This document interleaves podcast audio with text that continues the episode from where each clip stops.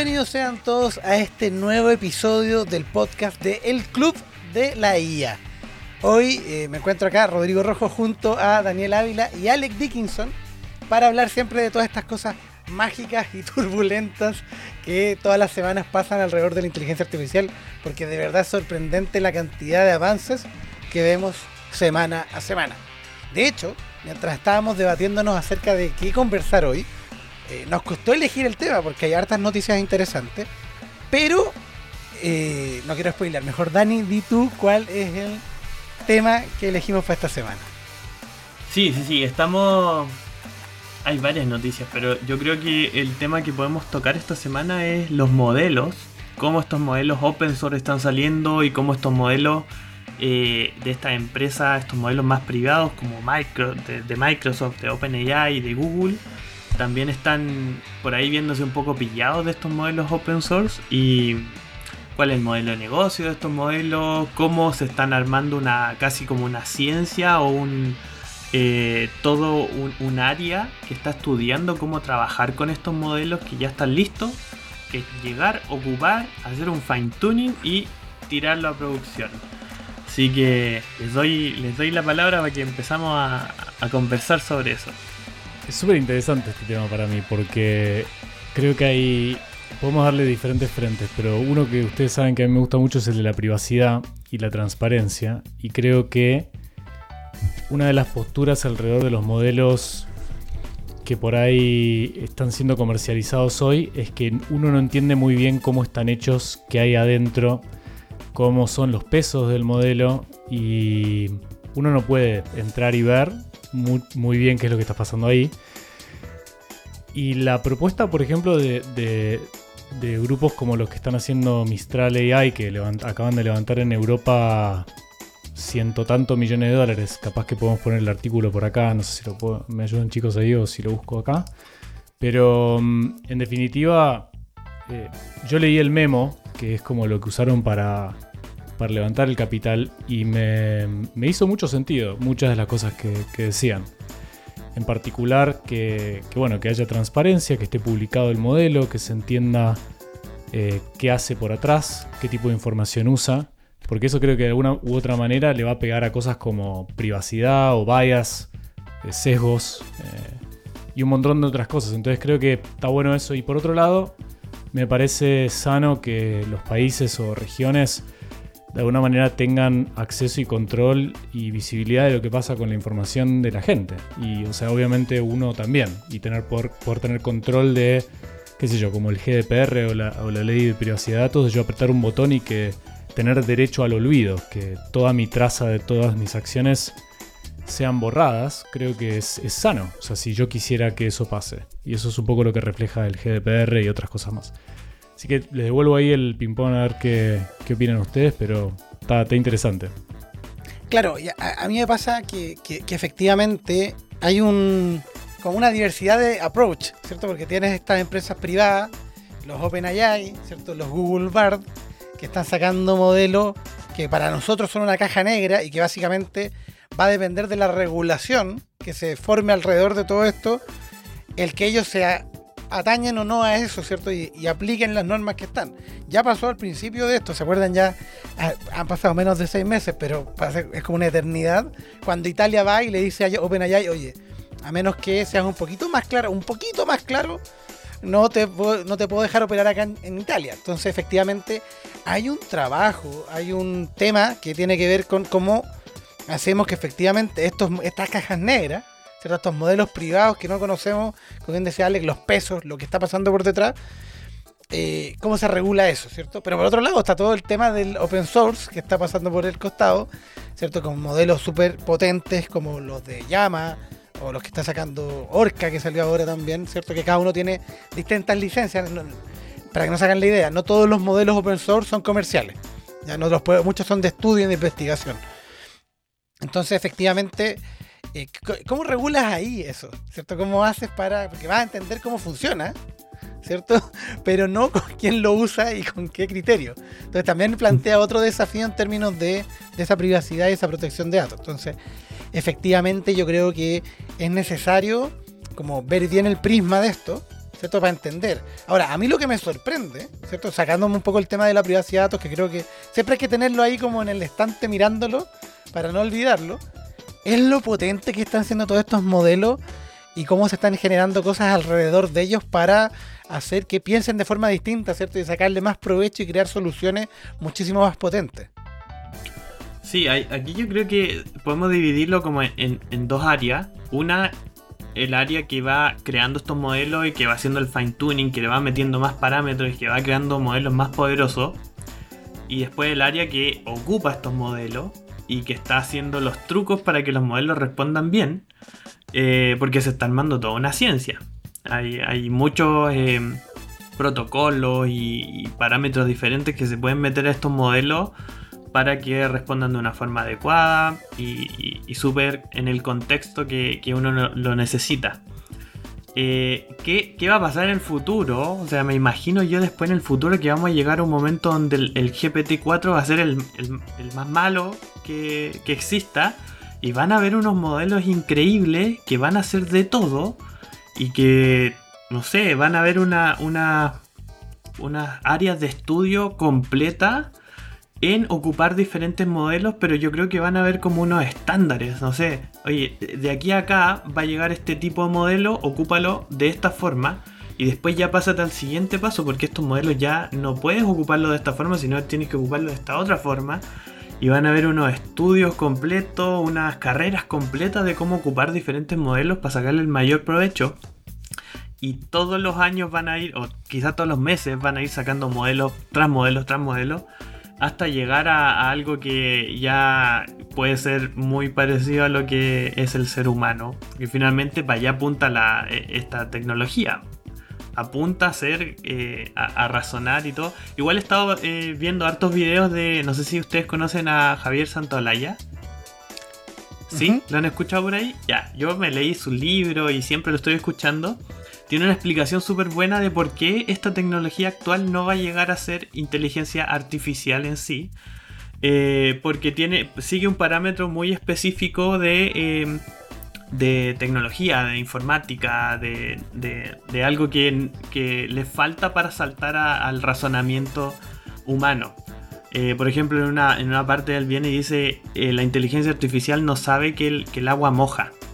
Y esa, esa, frase me quedó dando vuelta. Digo, claro, te puede predecir, oye, me llegó el agua y te va a predecir la palabra y va a entender de que el agua va a mojar por toda su estadística y que después de que hay algo con agua, viene la palabra se mojó, pero no sabe que el agua moja. ¿Cachai? Pero cuando ya lleguemos a una tecnología que sí sepa, que sí razone de ese, de ese tipo de, de conceptos, ya pasa a ser algo diferente. Sí, me acordaste del ejemplo de por qué las inteligencias generativas de imagen son tan malas graficando mano. ¿Cierto? Y que las han tenido que entrenar y forzar el entrenamiento para poder ilustrar bien una mano. Y para la gente que no está en la casa, hay un video de Vox que es muy bueno que explican el, razonamiento detrás, pero para que se hagan una idea, si están viendo la, versión en YouTube en video, la inteligencia artificial cuando ve una mano ve esto, ¿cierto? Cuando ve otra mano, ve así. No entiende cuál es el movimiento que tienen los dedos. Entonces cuando ve las manos, ve distintos ángulos de una foto estática. Entonces cuando tiene que crear una mano nueva para agarrar un paraguas, si en una foto veía el paraguas agarrado del frente y en otra el paraguas agarrado de atrás, lo entiende, se confunde, no sabe cuál es el... porque no entiende cómo funciona, cómo se flexan los dedos. ¿Cierto? Entonces es lo mismo, al final... Mm, te, puedo, complementar solo un segundo, es que mandé ahí en el grupo, y acá también otra vez invitación a los que no estén en el Club de la IA para que puedan ir al, al link. ¿Cuál era el link otra vez? El club de la IA. Clubdelaia.com. Eso. Clubdelaia.com. Y mm, mandé un artículo ahí por el grupo que les muestra eh, cómo están prediciendo el movimiento del cuerpo en un paper que hicieron en Stanford. Y mm, creo que lo mandé antes de tu link de, de React. ¿dónde está esto? Bueno, pero el punto es que el, es impresionante. Vean el video de YouTube. Es, es, espectacular. O sea, el cuerpo. Eh, pasan cosas como lo que vos decís, ¿viste? Como pasa la persona a través de, un, de, una silla y de repente todo el cuerpo se corta porque no sabe interpretar, viste, cómo es como la tendencia, la cadencia o lo que sea que, que hace el cuerpo a nivel dinámica de movimiento.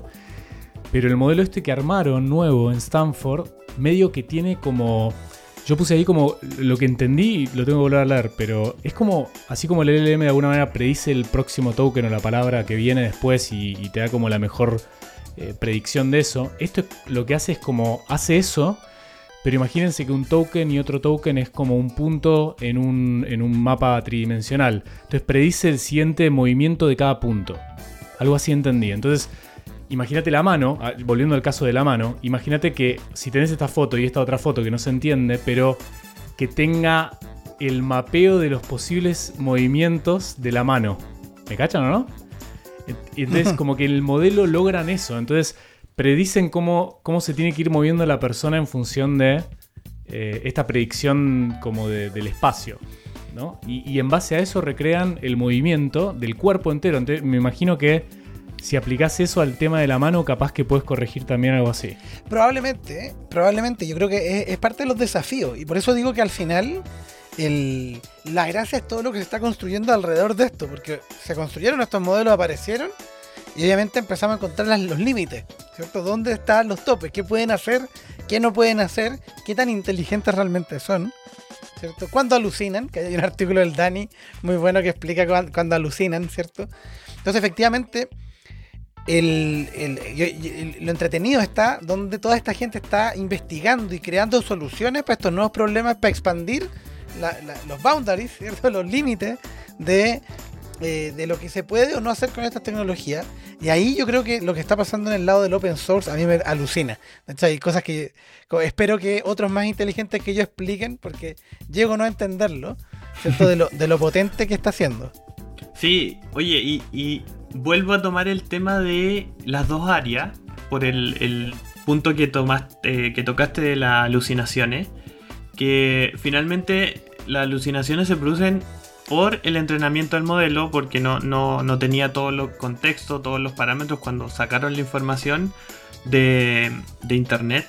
Por ejemplo, ayer estuve en una charla de Google y el, especialista de Google le preguntaba a Bar cuál era eh, el revenue, cuánto iba a ganar BMW el 2024. Y Bar le tiró un número, ¿cachai? Le dijo, sí, de hecho, ¿cuánto ganó? Le, preguntó. ¿Cuánto ganó el 2024? Y Bar le dijo, sí, ganó este, este monto. Y mm, claro, alucinó porque no tenía el valor del 2024, obvio. Pero te mintió y alucinó y, mm, cumplió con su, con su deber que era responderte. Pero ahí está el, tema, no tiene todos los parámetros, por eso alucina, por eso te va a mentir. Y por otro lado, la pregunta fue mala, ¿cachai? Porque la pregunta fue el, para el 2024. Y eh, debería haber venido con un prompt de si no lo sabes, di que no lo sabes. Entonces el modelo te va a hacer caso y el modelo no tiene los parámetros. Entonces se dividen, se divide entre el entrenamiento y el poder que van a tener estos modelos mientras más parámetros tienen y mejor sean amoldados en el entrenamiento, en el machine learning de cómo están entrenando estos modelos y también en la ciencia de las preguntas y cómo utilizar estos modelos. Así que se van a dividir dos ramas, van a ser dos ciencias separadas y van a haber carreras sobre esto y van a haber cursos y especialistas sobre esto que ya hay en, el, en, el, en la rama anterior de entrenamiento, pues, lleva años, estos siglos eh, funcionando así, pero lo otro es nuevo, lleva meses, lleva meses, no hay especialista, no hay nadie que sea totalmente experto.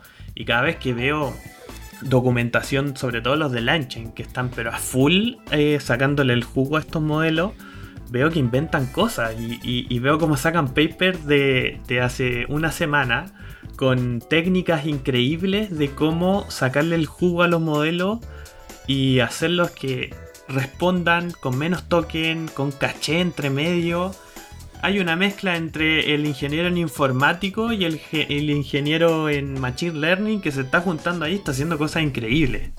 Mm.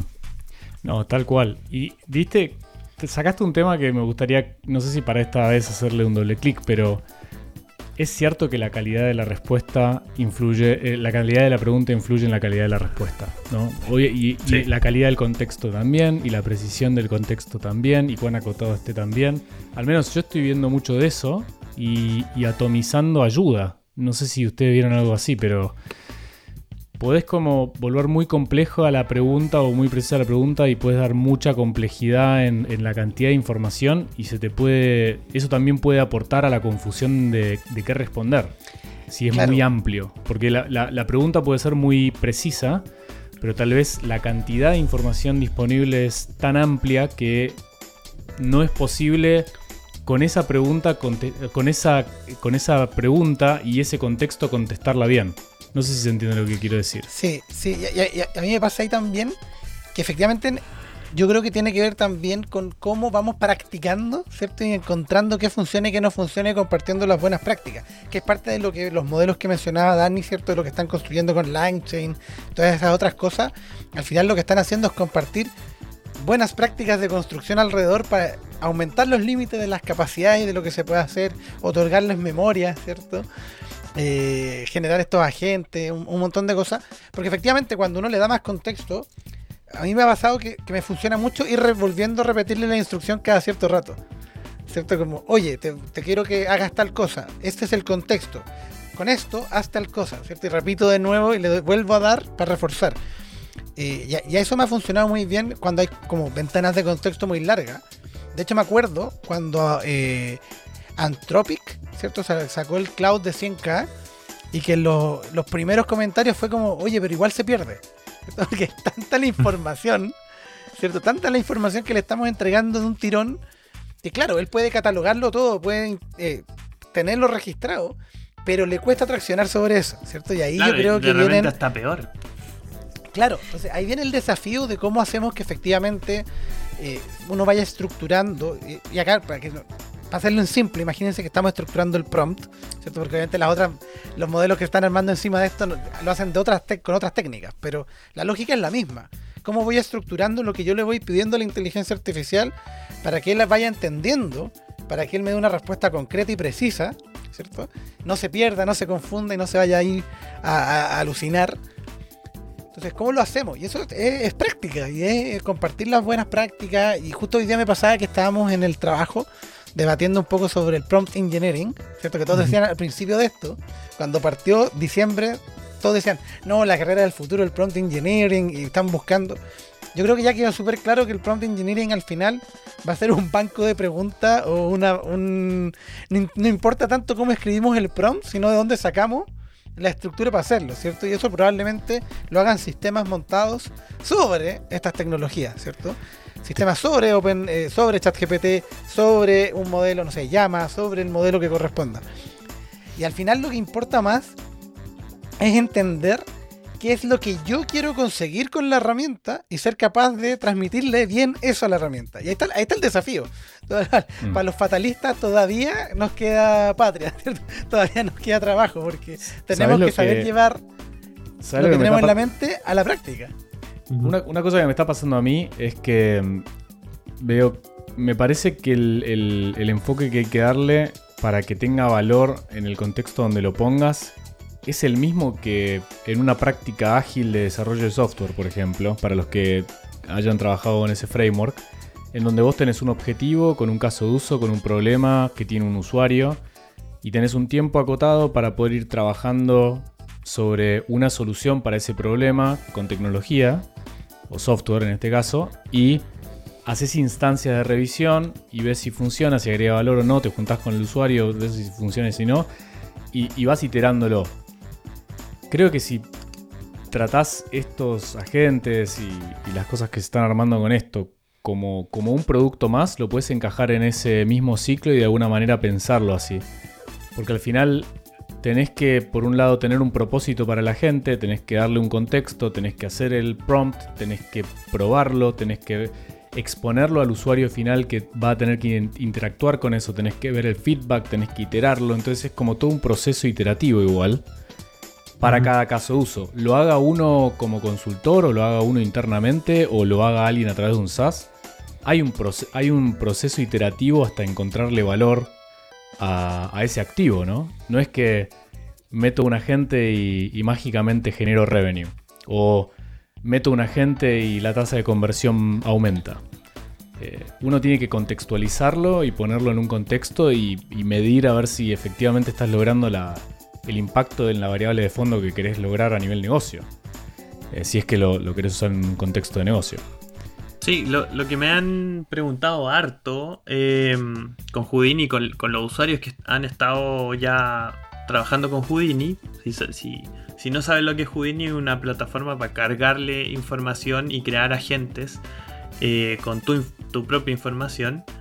Me han estado preguntando, y siempre sale la misma pregunta, es ¿cuánta información le puedo meter a un agente? O, cuántas tareas le puedo dejar eh, a un agente. Y mm, creo que voy a tener que empezar a escribir ahí unos buenos artículos para que puedan crear agentes expertos solamente en un tema. Yo creo que la gente se pierde si es que tú le decís, oye, tú tenés que atender al, cliente y también tenés que em, programar. No. El agente tiene que ser exactamente para un propósito y puede interactuar con el agente que está programando. Y ahí pueden interactuar entre los dos eh, OpenAI sacó este, estas funciones que tú las llamas, las ejecutas eh, y las estaba probando como loco. Voy a sacar un video porque me estoy volviendo loco con, lo que se puede hacer con eso. Eh, pero claro, ¿cuánta información le metemos a un agente y cómo amoldamos el prompt de este agente? Ocupamos GPT 3.5, ocupamos GPT 4, ocupamos Bison 001 de, de Google todos responden diferente, todos reciben el PROM de forma diferente, tienen los mismos hiperparámetros, reciben temperatura, top K, todo lo que ya si te queréis poner a hilar más fino, le podéis meter esos, esos parámetros, hay algunos que van a influir más que otros, pero finalmente, em, ¿cómo hacemos el, mejor agente? Ahí, ahí es donde yo creo que vamos a llegar a un momento donde van a ver agentes que ya van a estar hechos y que van a ser perfectos, que toda la comunidad y la comunidad open source sobre todo van a, van a empezar a crearlo y uno va a tener que llamarlo y decirlo, oye, voy a ocupar el agente experto en crear eh, contenido en redes sociales, porque sé que esa gente ya está hecho y ya todo un grupo de gente lo amoldó para que escriba los mejores contenidos en redes sociales lo pesco, lo descargo, lo ocupo en mi computador, ocupé esta gente. ¿Qué versión ocupaste de la gente? Esta. Va a ser igual como los sistemas operativos. Sí, yo me lo imagino así. De hecho, lo estoy viendo así. Y ya hay gente que me está diciendo, oye, ¿por qué no crean ustedes la gente y yo lo descargo nomás? Porque necesito que lea bien los documentos. Son puros documentos en PDF. ¿Me lo pueden crear ustedes? Mm. Sí, pues lo podemos crear falta el, mecanismo para dejarlo ahí, para que aprieten el botón, lo, ocupen. Mm. Como las tiendas de prom, que, que si hay eh, miles. Rodrigo, sí, hay miles, hay muchas, y otras que te arman imágenes, otras que te arman eh, prompt específico. Pero yo creo que ahora ya vamos al siguiente nivel. Este es un agente completo, con información, con, datos y que también ejecuta, que eso es lo otro que, también quería eh, discutir, que eh, sobre el paper de, React que, he estado leyendo. No React, eh, React eh, JS de, Facebook, sino que React ahora reciente de, mm, inteligencia artificial, que está súper interesante porque está, está al principio uno lo ve y dice, uff, esto está difícil de entender. pero si lo ves bien y ves los dibujos, lo que te dice es como hazlo razonar a la gente, dile la típica la frase, em, piensa paso a paso, eh, step by step, eh, lo, que me lo, que yo necesito, piénsalo. Y es muy diferente cuando tú le preguntas, por ejemplo, una pregunta de ¿quién es el presidente de Chile? A que tú le sumes antes de la pregunta, piensa paso a paso quién es el presidente de Chile. Hagan el mm. ejercicio. Mm. El primero le va a decir, el presidente de Chile es Gabriel Boric. El segundo le va a decir, tengo que encontrar la persona que está a cargo del país de Chile. Después, eh, no sé, te, va a poner paso a paso, te va a poner 5 o 6 pasos y te va a decir, llegué a la solución. Y lo que propone React es que le des este razonamiento, después que ejecute, que haga la acción, después que haga una observación y vuelva al ciclo, que razone nuevamente. ¿Cachai? Y te dice, razona, ejecuta, observa, razona, ejecuta, observa, razona, ejecuta, observa. Si tú le das todos estos pasos y le das ejemplos incluso de algunos otros razonamientos en React, la respuesta que te va a dar va a ser increíble. Va a ser increíble. Y esa es, estas son las ciencias que se están creando por arriba de los modelos. Si te das cuenta, aquí no hay entrenamiento. Esto sería como el nivel 3, ¿no? Porque tenés, el nivel 1 es Foundation, nivel 2 es Fine Tuning in Context Learning, si querés, y nivel 3 sería esto, ponele. Exacto, y, claro, y lo, lo, más loco es que va a responder diferente con diferentes modelos. Pero este ya es una técnica que funciona con todos los, modelos eh, fundacionales. Eso es lo que me gusta a mí, que al final lo que está pasando ahora a nivel de investigación es como agnóstico al modelo. Es, tiene que ver con cómo haces que un ente, tecnología pensante, ¿cierto? Esta inteligencia artificial, cómo la haces que razone mejor o que razone de una forma distinta para obtener resultados o para darle capacidades adicionales. ¿cierto? Para potenciarlo. Pero por debajo, si esto es la API de OpenAI o es Anthropic o es un modelo eh, Orca, no sé, cualquiera de esos, da lo mismo, ¿cierto? Con cada uno de ellos esto se puede hacer. Lo que sí, obviamente, va a cambiar la capacidad, ¿cierto? Como de alguna forma el, IQ de, la, inteligencia artificial va a cambiar un poco entre unas y otras, ¿cierto? Por las capacidades que tenga el modelo, por la profundidad que tenga, por el fine tuning que tenga. Pero al final lo que estamos haciendo acá es crear, ¿cierto? Como una tecnología como superpuesta. Sí, sí, sí, y es súper interesante que son técnicas que van saliendo de la gente de, que, está probando. Simplemente está probando por encima de ChatGPT o, de, o directamente con código y está tirándole unos prompts y empieza a hacer estudios y empieza a decir, Chuta, primero le pedí que razonara, ¿cachai? Mm. Lo, lo, primero que aparece ahí en el, paper. Después le pedí que razonara y que hiciera, que, ejecutara y, hiciera una observación. Hiciera una observación. Y después le pedí que hiciera todo un ciclo completo y la, el resultado fue 200% mejor que una pregunta simple. Mm. Y te hago una consulta porque, ¿te acordás? Y esto lo hicimos creo que hace estábamos probando esto hace un par de, no sé si, no sé si meses, semanas, pero... Eh, ¿Te acordás que en algún momento estábamos tirando cosas con Agent GPT, que tenías el. ¿no? Que, hacía un poco esto, ¿no? Pues como los pasos que hacía razonamiento. Auto, GPT. Auto GPT, perdón. Sí. Que te, te, iba, viste, voy a hacer primero esto, este es el plan. Sí, sí, Después hago A, B, C. Tiene esto esto es como una generalización, un framework de eso, ¿no? Como más Claro, exacto. Porque finalmente todo esto lo, están ocupando por debajo. Porque mm. si no, no, no, salen bien estos, estos proyectos. Pero justo estaba viendo un, podcast de, de Lanchain donde salía eh, cómo creció el, repo de, de AutoGPT.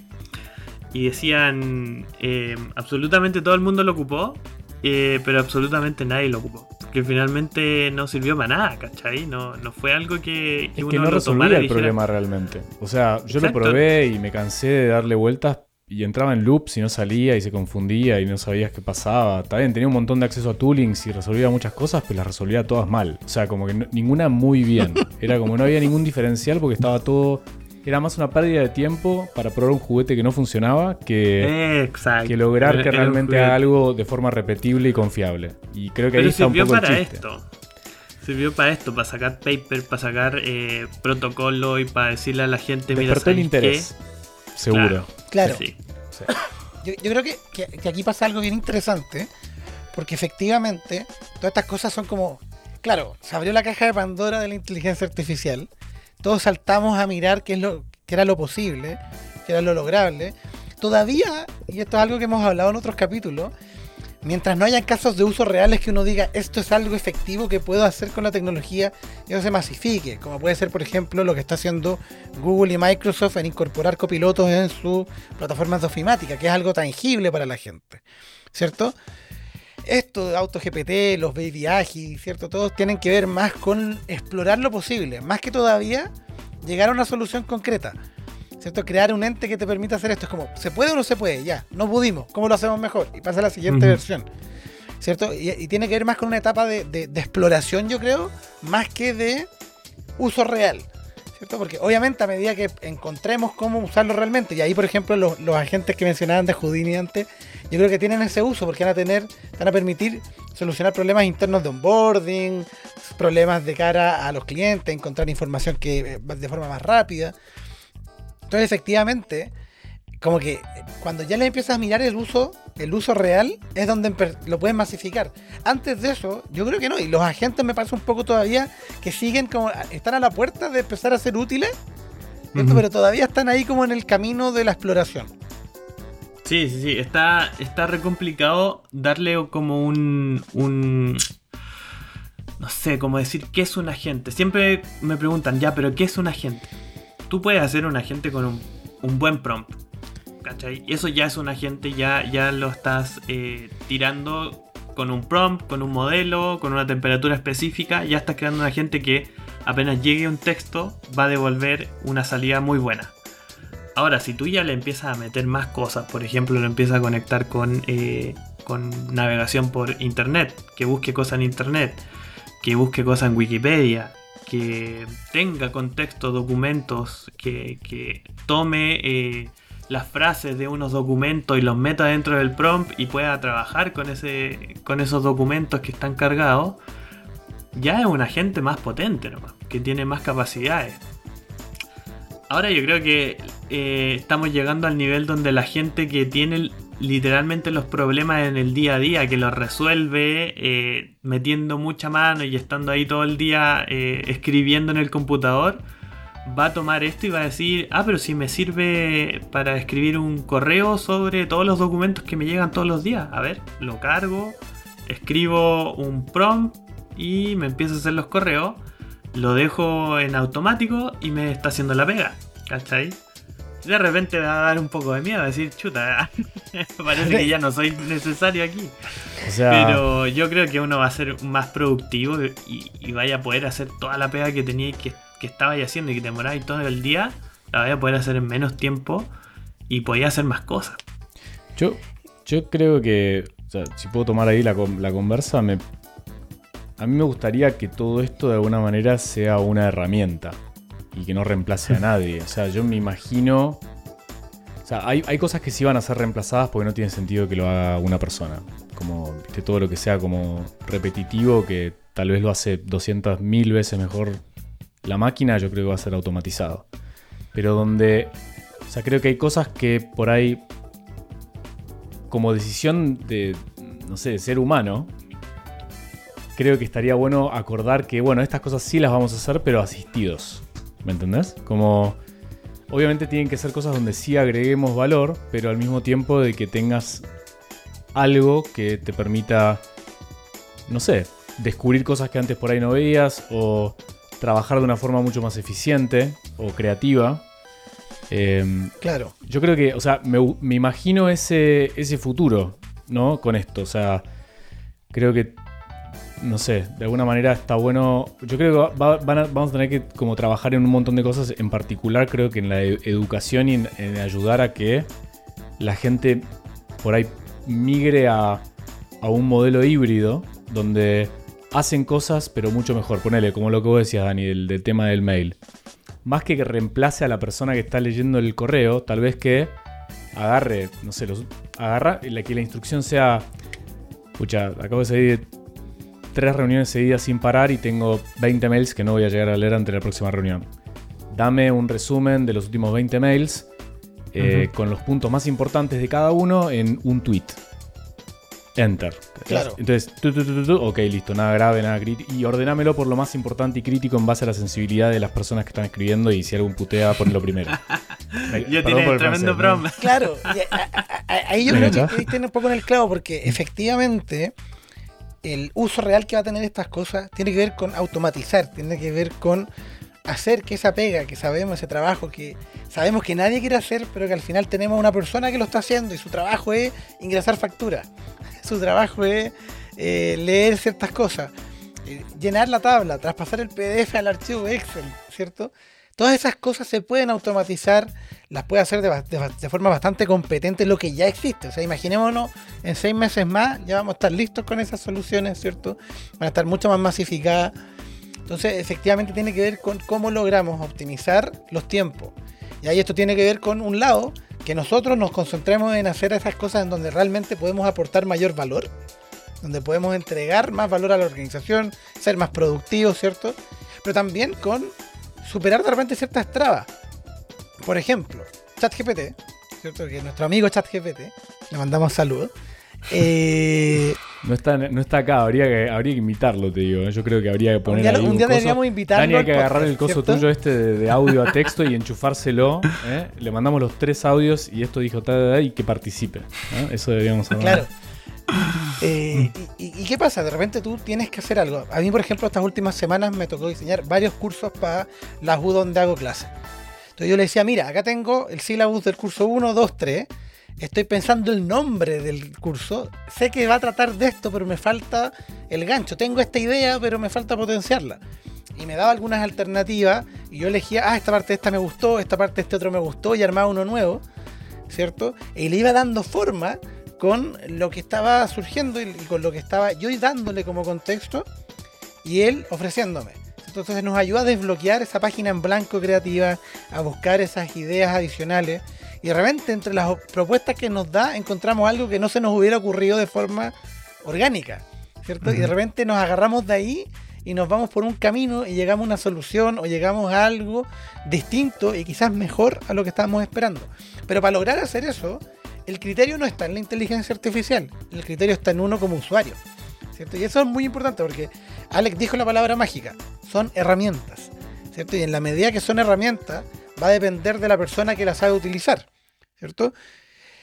Y nosotros cuando, por ejemplo, la típica, el típico ejemplo que han dado todos los charlistas, entre los que me incluyo, ¿cierto? De inteligencia artificial, de, ah, pero mira, en la revolución cuando llegó el auto, ¿cierto? Estaban los que manejaban las carrozas y se quedaron sin pega. No, algunos de ellos aprendieron a manejar auto, ¿cierto? Otros no quisieron, no quisieron, hicieron con el caballo hasta que ya no había más mercado seguir con el caballo.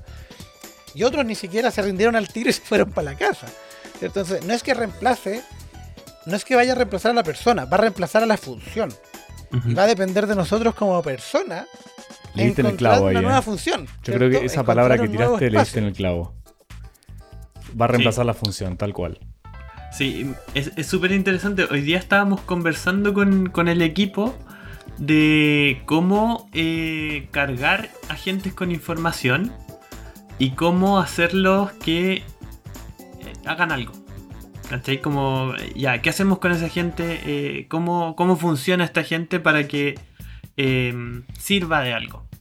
Y una de las cosas que a mí me serviría, pero y sería genial, ser yo terminar mi pega, mi trabajo, y después, en vez de tener la reunión, en vez de mandarle el mensaje a, mi equipo decirle, chiquillos, juntémonos porque terminé esto, tengo que pasarle a ustedes la información de todo lo que hice, eh, tengo que explicárselo, es les comparto el agente de todo lo que hice en el día.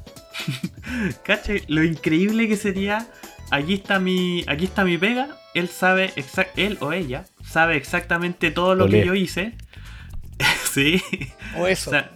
O, eso, eso mejor, dejémosle eso. Eso sabe exactamente todo lo que hice. Eh, pregúntenle, pregúntenle. Ahí está el link, ¿cachai? Porque estamos sacando el link de, los agentes para que lo puedan publicar. que haces todo eso y te van a seguir llamando por teléfono y todo. Sí. te lo adelanto, así nomás.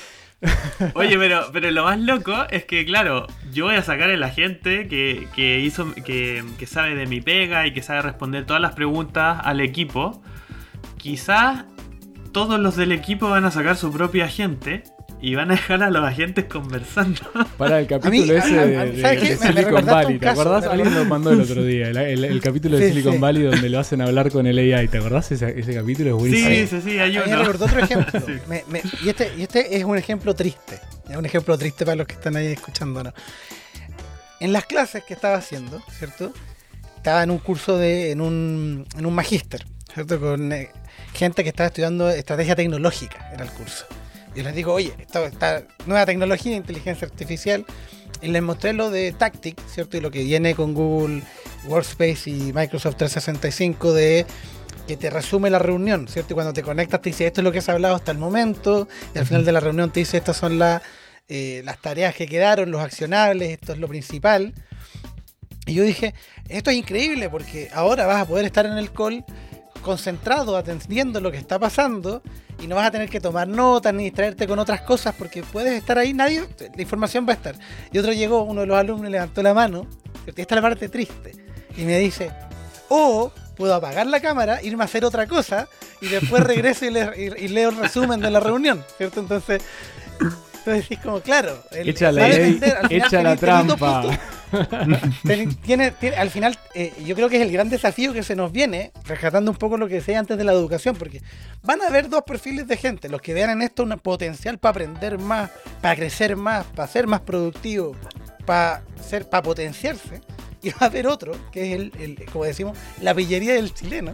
Es que igual, perdón, que lo eh, va a ocupar para, hacer lo más que pueda al sistema. Disculpame que te interrumpa ahí, pero me hiciste pensar en algo, porque ponele que la persona sí se va y no se queda en la reunión. No tenía que estar en esa reunión. ¿Entendés? Porque claramente si no estaba contribuyendo a la reunión y prestando atención activamente es porque no tenía que estar. Entonces, como dirían en inglés, viste, good riddance, si de repente alguien no tiene que estar en la reunión y nos damos cuenta de que no tiene que estar. Y mejor, qué mejor que que no vaya y pierda su tiempo en la reunión y le llegue un resumen de la reunión. O sea, es, un, es una buena solución. Y ahí entra otro punto. Y ahí entra otro punto que creo que es clave en todo esto que estamos hablando del potencial de la tecnología.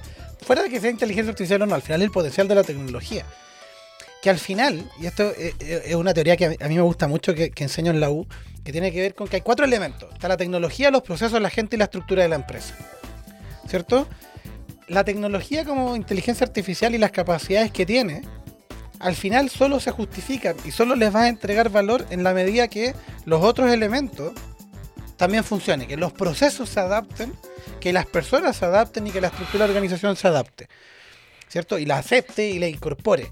Entonces, efectivamente, cuando vamos a cuestionar si esa persona no tenía que estar en la reunión, probablemente todavía nos queda mucho trabajo, ni siquiera a nivel tecnológico, o sea, a nivel de procesos, a nivel de cómo hacemos las reuniones, de cómo hacemos las daily, de cómo hacemos las retro, ¿cierto? De cómo hacemos los procesos entre humanos, ¿cierto? Donde todavía no hemos encontrado la mejor forma. O sea, de repente cuando entramos una daily y es como, no hay estructura en la daily. ¿Y cómo vamos? y empiezan como todos los días una daily distinta, improvisada. No, pues, a medida que le damos estructura a las cosas y que generamos los procesos, ahí recién toma valor la tecnología.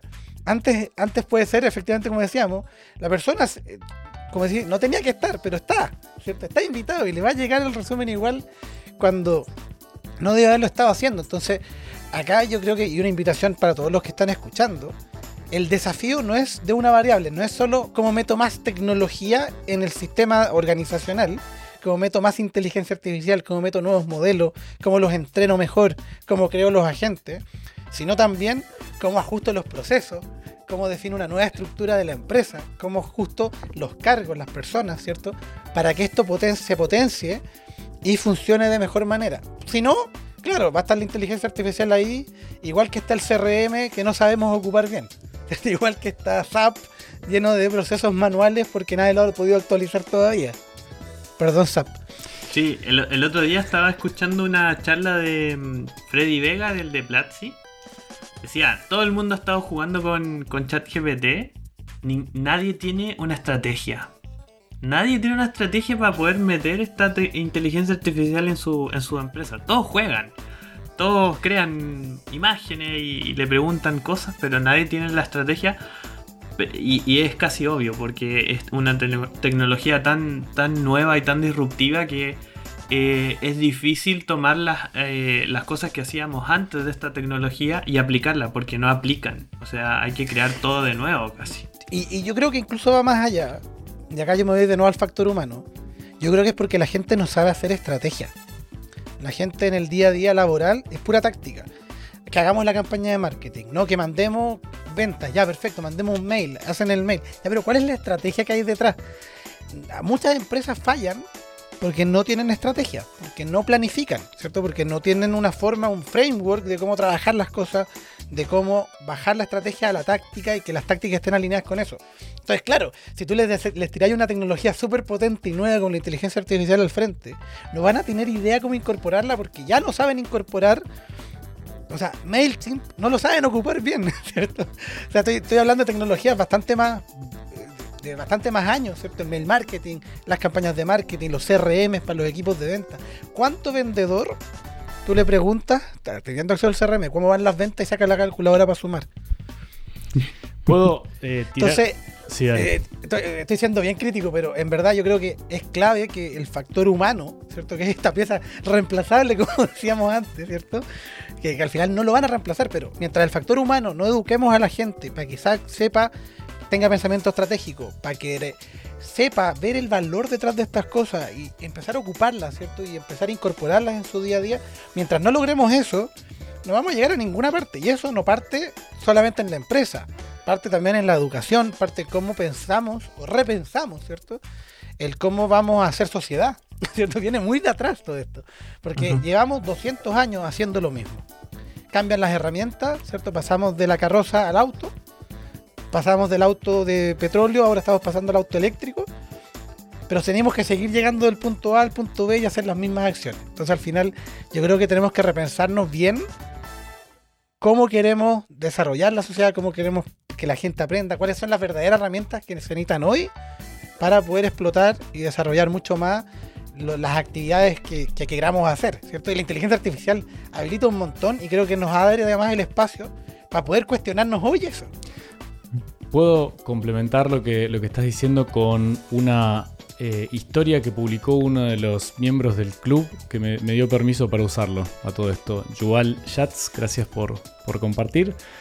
Eh, publicó un post de algo que hizo. Voy a, leer algunas cositas que dice acá.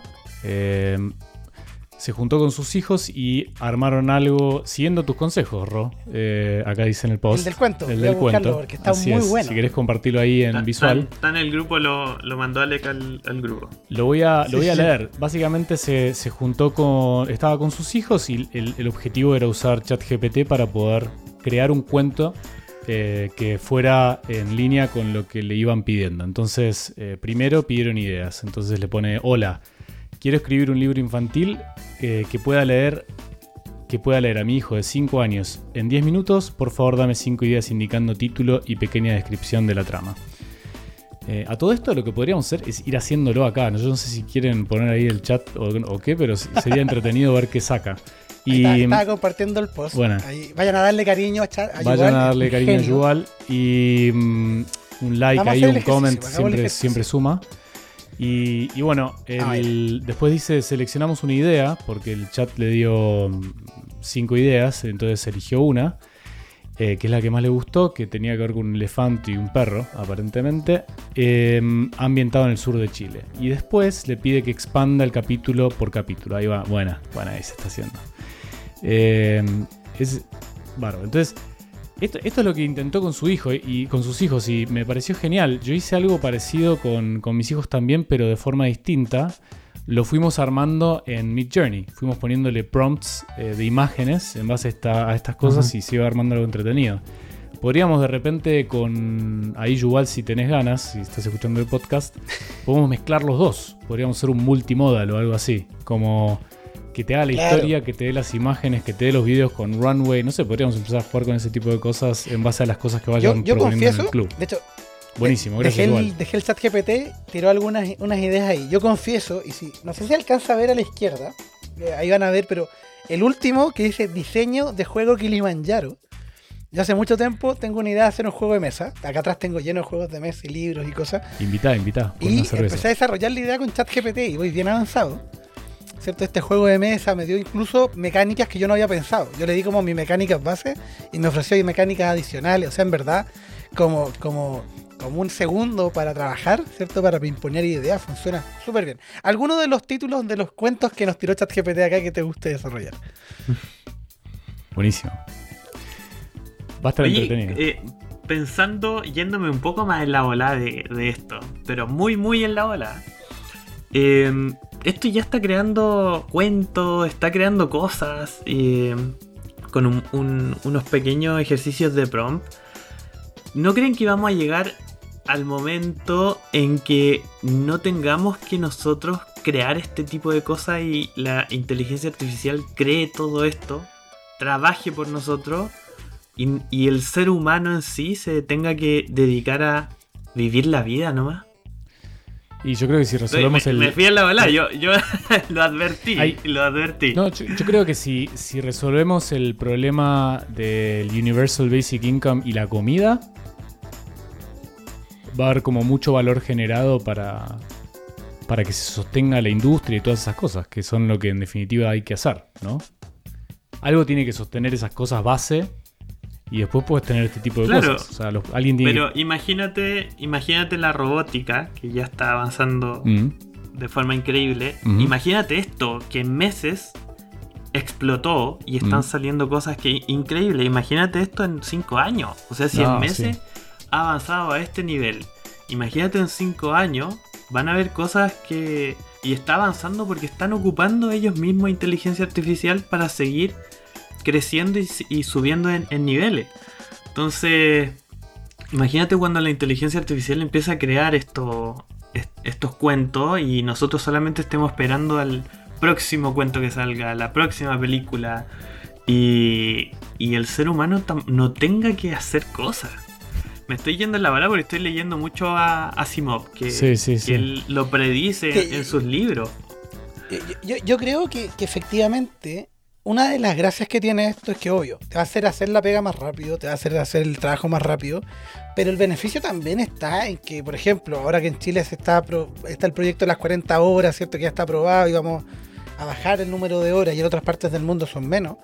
Claro, vas a poder disfrutar más el tiempo, ¿cierto? Y cada vez van a haber cosas que vaya a automatizar o que vaya a poder gestionar de otra manera para trabajarla con, eh, con inteligencia artificial y tú trabajar, dedicar más el tiempo a ti, al, humano, el ser humano volver a ser ser humano, ¿cierto? Dejar de, de depender de la máquina del día a día, A, eso es, sí. ¿cierto?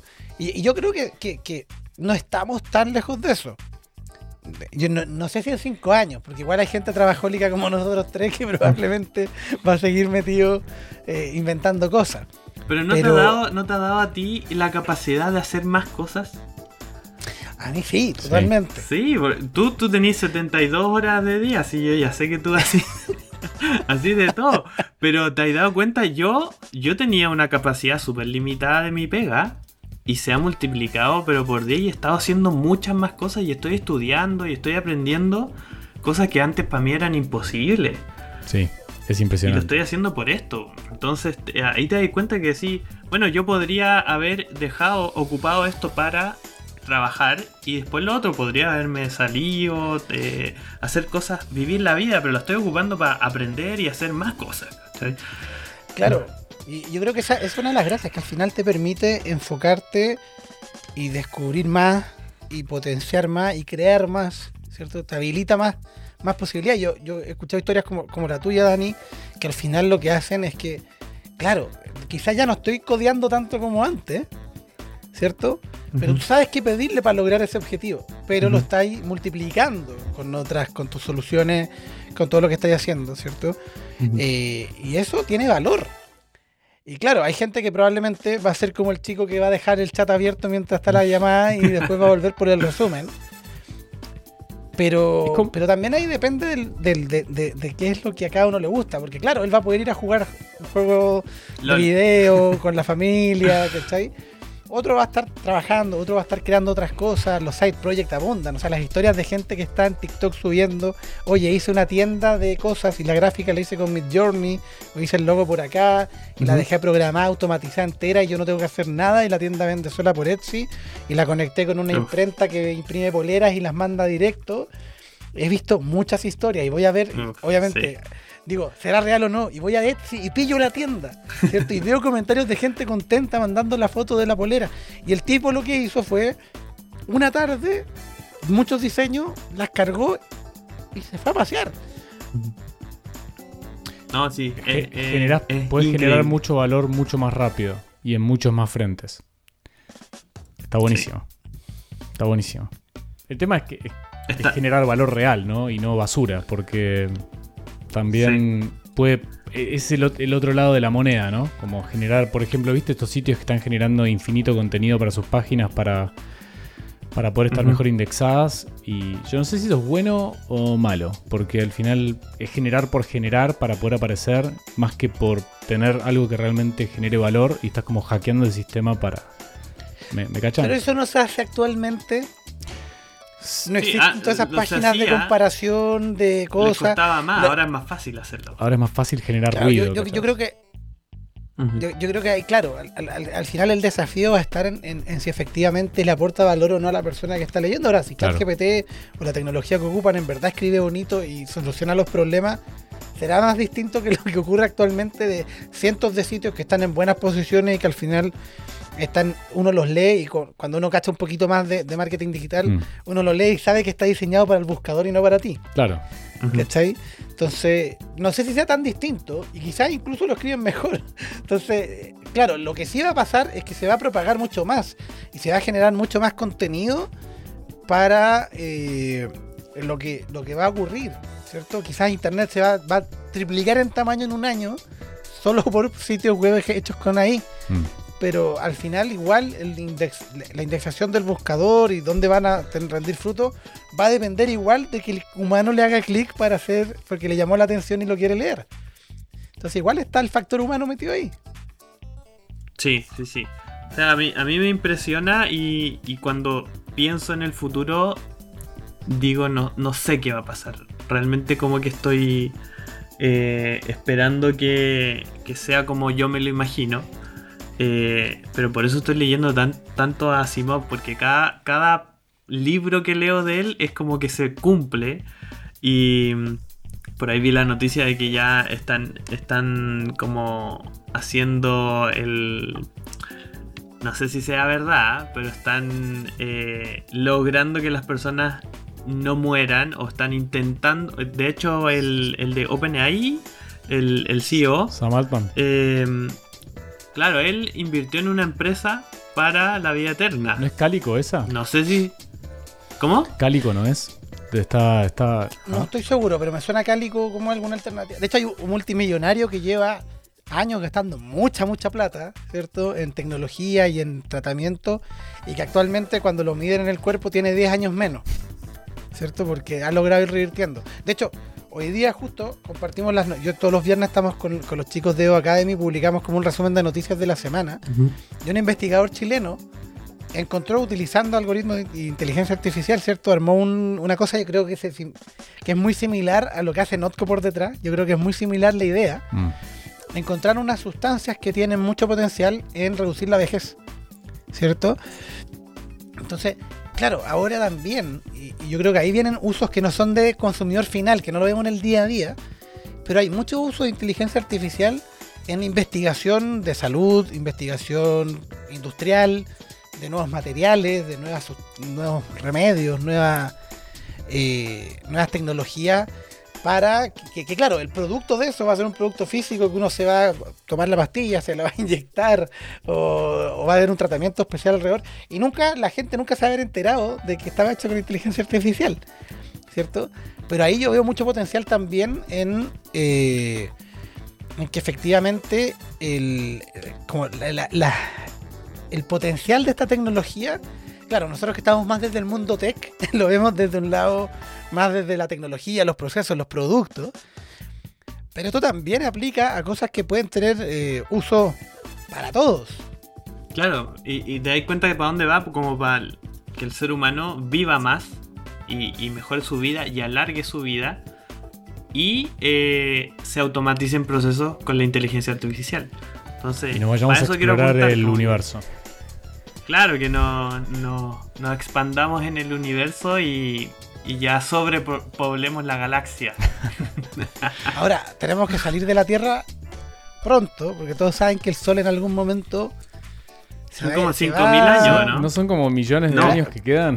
no sé si vamos a estar. No, no, no, no, son tantos. No, no, son no, no, Igual, igual 5.000... Nosotros... Sí, 5.000. Para nosotros sí. Para nosotros puede ser mucho, mm. pero pero no son tantas generaciones. Es cierto, es cierto. Claro, imagínate, y aparte si es que empiezan a, tener éxito esta, estas startups que están saliendo, eh, el tiempo ya no, no va a ser un factor. O sea, va a empezar a vivir 200 años, 300 años. Claro. El- el- la vida se está alargando. Y, y ahora Ay. con esto se está hackeando. Antes se hackeó el tema de, de la inteligencia artificial y de, de un momento a otro ya tenía ahí un asistente experto en tu computador y lo vaya a tener en tu teléfono, en todos lados.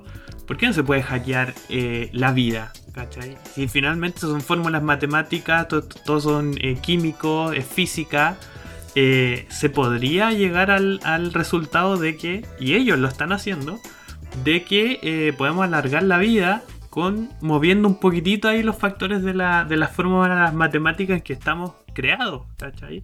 Estoy muy tech para todo porque está Sí. todo Te programado. fuiste, te fuiste de loteca a lo bioingeniería. Total, y- a la- ya, pero está, está perfecto. Dado, dado, dado que, dado que nos hemos alargado tanto, ahí va, va a ser el- la sí, conexión, sí, dado ya. que estamos alargando la vida y nos hemos alargado también nosotros con este podcast, los quiero invitar a algo, una- alguna última cosa que quieran contar antes de que cerremos hoy este capítulo yo de tengo un- dato. de la IA. Me voy a Chile en la próxima semana. Así que si es que hay cualquier evento, por favor invítenme. Porque aquí estoy alejado de todos los chilenos. No he tenido un evento presencial hace mucho tiempo. Y quiero ahí compartir ya en físicamente con gente, hablar de esto de forma física. Así que Así que si están escuchando en sus casas, va a estar Dani Ávila en Chile la próxima semana. ¿Cuántas cuánto- ¿Una o dos semanas por ahí? me voy un mes completo. Un mes completo. O sea, hay tiempo Sí. para aprovecharlo, Uy, para armar hacer- un buen yo evento La semana ahí. que viene no voy a estar, pero la próxima sí. Así que hagamos, no sé, asadito o algo. No, si voy a estar Tenemos todo que armar julio, un buen evento. todo julio y la mitad de agosto. Así que hagamos algo entretenido. Dale. Hagamos algo, hagamos algo choro ahí con el club de la IA y obviamente con toda la gente que en sus casas nos están escuchando a través de todas las plataformas, ¿cierto? De Spotify, YouTube, Apple Podcast, etcétera. Para encontrarnos, ¿cierto? Busque el Club de la IA en todas esas plataformas o entre a elclubdelaia.com o elclubdelaia.cl, las dos URLs funcionan y ahí van a encontrar, ¿cierto? Todos los, el, podcast mismo y también los enlaces para seguir a Dani, a Alec, a mí, a Daniel Atic y al resto del equipo del Club de la IA. Y también hay un enlace ahí que dice unirse al club, ¿cierto? Que los va a llevar al grupo de WhatsApp, donde estamos todos los días compartiendo noticias, compartiendo los últimos, las últimas tecnologías y donde la verdad yo lo paso muy muy bien. Que quedan todos invitados en sus casas a conectarse al Club de la IA y a seguirnos en todas las redes. Que estén muy bien, cuídense mucho. Chao. Chao.